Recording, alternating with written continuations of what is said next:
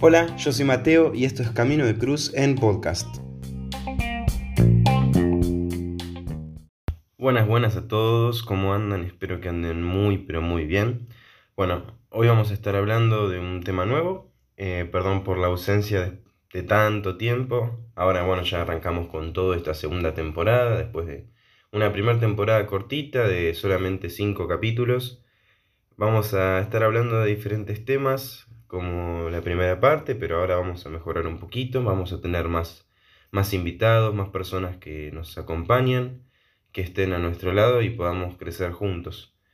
Eh, y hoy vamos a hablar sobre un tema que, como digo siempre, realmente me, apasiona, eh, porque hasta ahora todos los temas que venimos charlando, que nos venimos encontrando a través de esos temas, me vienen gustando mucho y es el Espíritu Santo. El Espíritu Santo que es el mismo que nos ayuda a hacer este podcast y a vos te ayuda a estar escuchándolo con el corazón.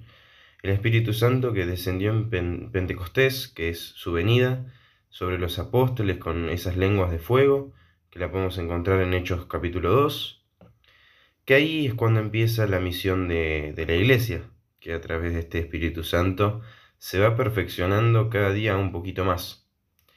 Este Espíritu Santo también vamos a explicar un poquito de quién es. Es una de las tres personas de la Santísima Trinidad, Dios Padre, Dios Hijo, Dios Espíritu Santo, que es en el nombre de quienes estamos haciendo este podcast y nos volvemos a encontrar. Eh, su función específica del Espíritu Santo es purificar y, elevar nuestra condición mortal, nuestra condición humana, un poquito, nos acerca cada vez un poquito más a Dios. Por decirlo de alguna forma más sencilla, nos santifica. Su acción, por su acción nosotros somos santificados, digamos.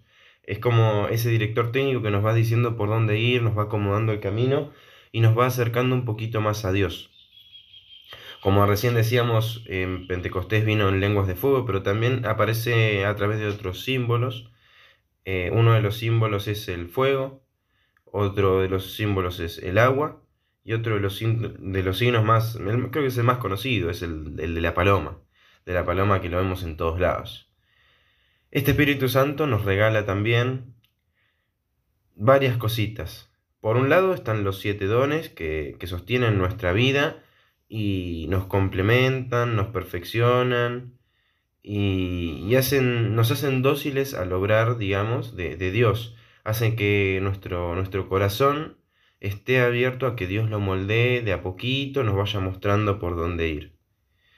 Y después están los doce frutos del Espíritu Santo, que estos se producen a través de, la vida, se van mejorando y van creciendo, pero son recibidos a través del bautismo y está en nuestras manos trabajarlo.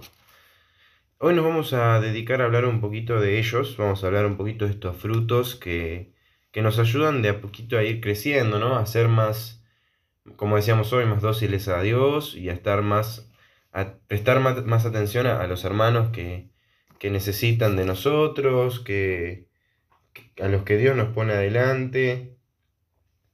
Eh, como, como, sabemos, al igual que la fe, la esperanza, la caridad, que son virtudes, son regalos de Dios. Estos diferentes frutos también lo son. Y vamos a empezar hablando del primero, y creo que es muy básico para todos, pero no le damos la, la importancia real que tiene, que es el amor. O sea, si el amor falta, eh, es difícil ver a Cristo, o sea, es muy difícil encontrarnos con Cristo si nos falta amor, porque Cristo es el amor. El amor nos permite vivir y obrar como, como Él lo hace y, nos llama a hacerlo. Nosotros, si queremos ser santos, no puede faltar para nada el amor. Y acá a lo largo del podcast vamos a ir viendo cómo el amor es la fuente de todos los otros frutos del Espíritu Santo, cómo nuestras obras surgen todas a través del amor. En el segundo lugar tenemos la alegría, que proviene justamente, como decíamos recién, del amor y refleja nuestra amistad con Dios. A mí me gusta siempre referirme a, mi relación con Dios como esta amistad, esta amistad que, que me tiene cerca de Jesús y que me va ayudando a crecer, porque una amistad es eso, es una persona que te acompaña y te ayuda a crecer. Es una alegría que, que también estamos llamando, llamados a compartir, que, que nos desborda. Eh, y que nosotros sufrimos si no, si no le anunciamos. Eh, eh, o sea, es, hay de mí si no anunciar el Evangelio. Em, y esta, esta alegría, creo que no hace falta aclararlo, pero supera cualquier alegría mundana. O sea, no, no hay alegría en el mundo, ni siquiera que la selección argentina se campeón, no se compara con la alegría de tener a Dios en nuestro corazón. Hay tantas alegrías en el mundo ninguna supera el amor de Dios y la alegría que nos da el amor de Dios. En tercer lugar encontramos la paz. La paz que como decíamos todas son reflejos así de una de la otra.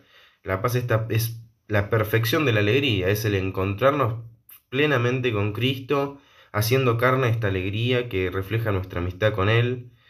Eh, es reflejo de, de un Dios en el corazón, de una tranquilidad especial, de una paz especial que muchas veces es difícil de encontrar si no nos ponemos en manos de Dios.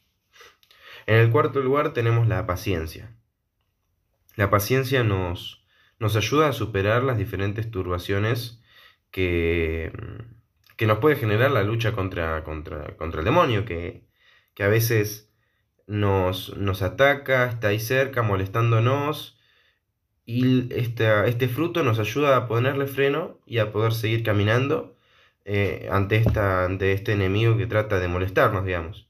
También impide, por ejemplo, el resentimiento y la venganza para con los hermanos. Nos ayuda a tener una, encuentros muy armoniosos con los que nos rodean, con, la, con los diferentes eh, elementos de la creación que Dios pone en nuestro camino. Nos hace mostrarnos con mucho amor y hace que recibamos el amor con, con mayor apertura.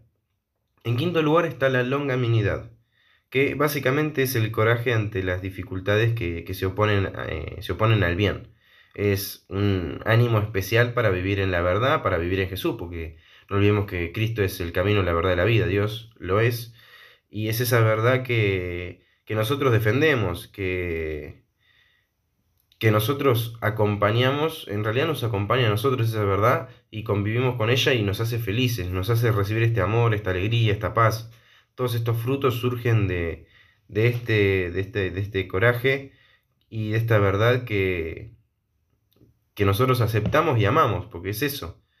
Eh, también dentro del mismo fruto está el esperar la providencia, esperar con, con los brazos abiertos la providencia y lo que Dios quiera para nosotros ponernos plenamente en sus manos. En sexto lugar tenemos la benignidad, que básicamente es el buen trato con los demás, es el poder encontrar con, encontrarse con el, con el otro y que el otro sienta a Jesús en nosotros, poder ser luz para el otro en cualquier momento, poder compartir, bueno, acá en Argentina, los mates y, y tratar, tener un buen trato y vivir un momento armonioso y hermoso. También dentro de lo mismo está el tacto misionero el tacto misionero que, que nosotros cuando vamos a misionar, ya sea por redes sociales, que a veces, muchas veces falta de este don, eh, de este fruto, perdón, también cuando vamos a misionar casa por casa, de poder, cuando nos abran la puerta, hablar con el otro con el mayor amor, la la mayor esperanza, y poder abrazar al otro como Jesús lo haría. En séptimo lugar, y de la mano de lo mismo, está la apertura y la solidaridad con el que sufre, que básicamente este fruto es el de la bondad. Eh, es esa apertura a ayudar y a sentir con el estilo de Jesús. Yo creo que a través de este fruto podemos poner, eh, el podemos, podemos, poner en práctica el rezo con voz del podcast de, la temporada anterior. Yo creo que acá es donde se pone en práctica todo esto. En octavo lugar encontramos la mansedumbre, que evita el sentimiento de venganza y, y ayuda a tener una buena respuesta ante cualquier situación de prepotencia. A veces, muchas veces nos dicen algo y nosotros saltamos a, a pelear sin ponernos como Jesús haría. Jesús qué haría? Dejaría que hablen, dejaría que hablen y después les mostraría con todo el amor, con toda la alegría, la paciencia, la benignidad y, especialmente la benignidad, lo que, lo que Él quiere anunciarles, que es este amor. En noveno lugar tenemos la fidelidad. La fidelidad que es defender la fe, no ocultarse, vivirla con todo el amor del mundo y no tener miedo a que el otro, a que el otro sepa que soy católico. Muchas veces tenemos miedo a que los demás lo sepan. ¿Por qué? Porque capaz nos ven raros, nos ven diferente, nos hacen a un lado. Capaz, pidiendo este fruto, nosotros podemos vivir más en profundidad este regalo que Dios nos hace, que es la fe. Eh, con este fruto aceptamos la, la fe que nos animamos a vivir con la longanimidad y nos ayuda a tener esta buena respuesta. Esto que es tan difícil de encontrar por momentos, pero aceptamos esta verdad y, esta verdad no es nada más ni nada menos que, que Cristo resucitado que quiere habitar en nosotros y que nos ama y que quiere que lo llevemos a los demás. En décimo lugar tenemos la modestia que ayuda a mantener nuestro, nuestro cuerpo para ser digna morada del Espíritu Santo, digna morada de Dios, donde viene a habitar para anunciar a los demás. Eso creo que no hace falta mucha explicación porque se entiende, es el cuidar el cuerpo, cuidarse a uno mismo. En el número 11, en el puesto número 11, encontramos la continencia, que nos ayuda a esto, a ver el límite ante las diferentes situaciones de, diferentes placeres terrenales, ya sea la comida, eh, la sexualidad, tener un orden y mantener con ese mismo orden un orden en nuestro corazón, un orden que apunte siempre a Dios. En el puesto número 12 encontramos la castidad, que la castidad es el ser cuidadosos y respetuosos de nuestra sexualidad, poder vivir una sexualidad llena de amor, dedicada a Dios, cuidándola y siendo respetuosos de la misma.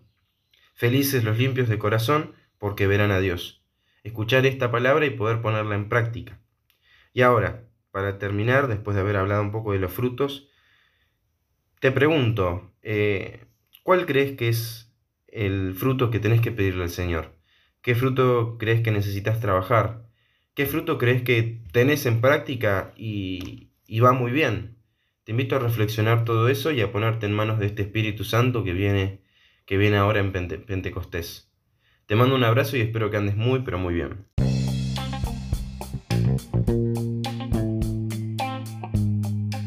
Y así termina un nuevo podcast. No olvides compartirlo con quien crees que lo necesita. Esto fue Camino de Cruz en podcast. Nos vemos la próxima.